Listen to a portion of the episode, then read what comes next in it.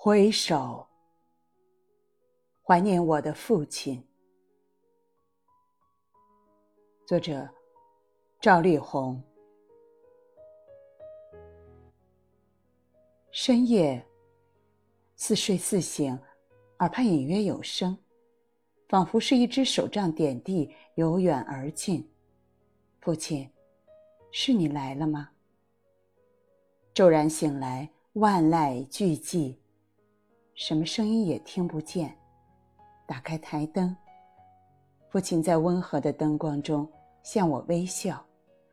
那是一张照片，是去年陪他去杭州时我为他拍的。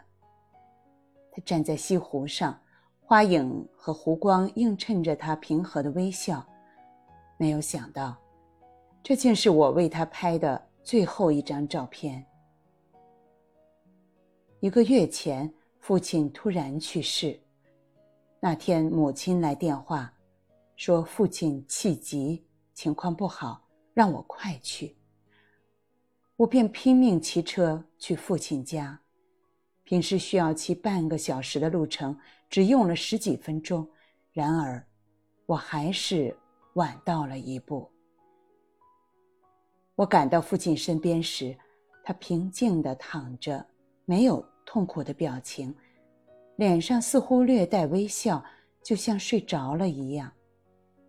他再也不笑着向我伸出手来，再也不会关切地询问我的生活和创作，再也不会拄着拐杖跑到书店和邮局买我的书和发表有我文章的报纸和杂志。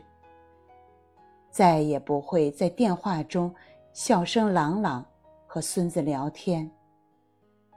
父亲，父亲，父亲是一个善良温和的人。在我的记忆中，他的脸上总是带着宽厚的微笑。从小到大，他从来没有骂过我们一句，更没有打过一下。也从来没有见到他和什么人吵过架。年轻的时候，他曾经是家乡的传奇人物，一个贫穷的佃户的儿子，靠着自己的奋斗，竟然开了好几家兴旺的商店，买了几十间房子，成了很多人羡慕的成功者。年轻时，他也曾冒过一点风险。抗日战争初期，在日本人的刺刀和枪口的封锁下，他摇着小船从外地把老百姓需要的货物运回家乡，为父老乡亲做了好事。在我的童年时代，家里一直是过着清贫节俭的生活，我身上穿的总是用哥哥姐姐穿过的衣服改做的旧衣服。上学后。每次开学前付学费时，都要申请分期付款。